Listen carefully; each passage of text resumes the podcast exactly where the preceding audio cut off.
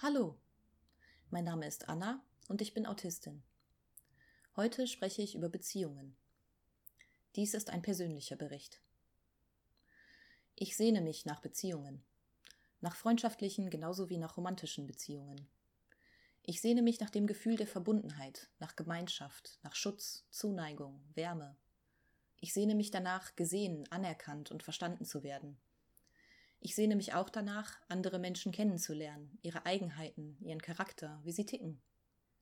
Ich sehne mich danach, mich auf andere verlassen zu können, auf die Integrität ihrer Worte und Taten, und ich strebe danach, für sie auch ein integrer Mensch zu sein. In meiner Schulzeit hatte ich in meiner Klasse das Gefühl, dass es unsichtbare Grenzlinien gibt, die die verschiedenen Grüppchen voneinander abgrenzen. Nur innerhalb einer solchen Grenzziehung war man sicher.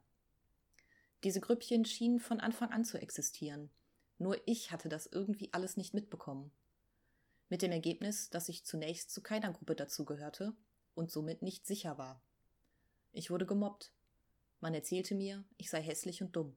Jeden Tag. Über Jahre. Bis ich gar nicht anders konnte, als das tief in meinem Innersten zu glauben. Hallo Imposter-Syndrom. Ich fand mich dann in einer Gruppe aus anderen zusammen, die genauso vereinzelt waren wie ich. Das gab mir etwas Erleichterung, denn ich war nicht mehr allein, aber sicher war ich noch lange nicht. Ich setzte mir in den Kopf, dass ich beliebt werden müsste. Wenn ich irgendwie zur Gruppe der Beliebten dazugehören könnte, dann würde mich keiner mehr mobben. Ich begann nachzuahmen, zu maskieren, und mit ein wenig Übung gelang es schließlich. Ich führte Beziehungen, die mich schützten, mit Menschen, die mich zwar nicht verstanden, aber wie hätten sie das auch? Sie kannten mich ja nicht wirklich.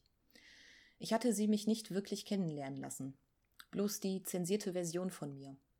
Und immer dann, wenn die Maske verrutschte und etwas darunter sichtbar wurde, traf ich auf Unverständnis, sogar Ablehnung, und beeilte mich, die verrutschte Maske schnell wieder gerade zu rücken. Dann kam ich an die Universität und in einen sehr viel diverseren Freundeskreis. Divers auch im Sinne von neurodivers.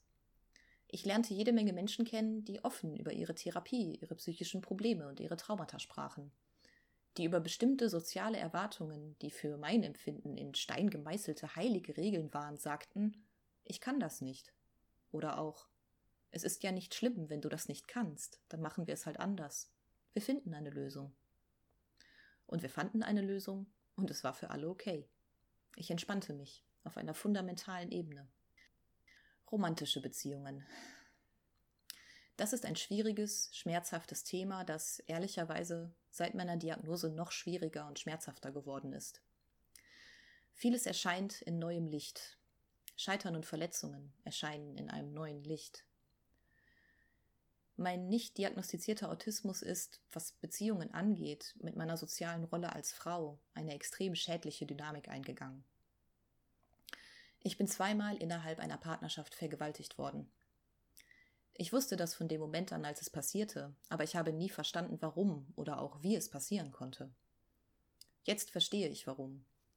Ich habe mich einschüchtern lassen. Ich habe andere meine sozialen Ängste, meine Verlustängste gegen mich verwenden lassen, um mich zu etwas zu bringen, was ich nicht wollte. Um mich zu schützen, habe ich geschauspielert. Zumindest dachte ich, dass ich mich damit schütze. In Wahrheit habe ich aber nur die, die mir das angetan haben, davor geschützt zu merken, dass sie mir gerade etwas antun. Ich habe sie vor ihrer Verantwortung geschützt, zum Preis meiner Gesundheit. Es geht hier nicht um Schuld. Bei wem die Schuld liegt, ist klar. Ich hatte mich in beiden Fällen gegen Sex ausgesprochen. In beiden Fällen wurde das aber geflissentlich ignoriert. In beiden Fällen haben die Menschen, die mir das angetan haben, rücksichtslos und egoistisch gehandelt. Und in beiden Fällen bin ich eingeknickt und habe mitgemacht, zu verängstigt, dass es meine Beziehungen ruinieren könnte, wenn ich jetzt nicht mitmache. Das zu erkennen ist hart. Wie meine Ängste, meine Selbstabwertung, mein in meinen Autismus eingebautes soziales Imposter-Syndrom darin verwickelt war, dass Leute mir das angetan haben. Das ist auch etwas, das mich um andere Frauen fürchten lässt. Wie viele nicht diagnostizierte Autistinnen gibt es noch da draußen, die an toxischen Beziehungen festhalten, weil ihr über Jahrzehnte nicht erkannter Autismus dazu geführt hat, dass sie ihren Instinkten nicht trauen, ihre Ängste nicht ernst nehmen, sich selbst eine inhärente Falschheit attestieren, die sie so schlecht von sich denken lässt, dass sie sich nicht wehren, wenn ihnen schlimme Dinge passieren. Ich für meinen Teil bin sehr vorsichtig mit Menschen geworden.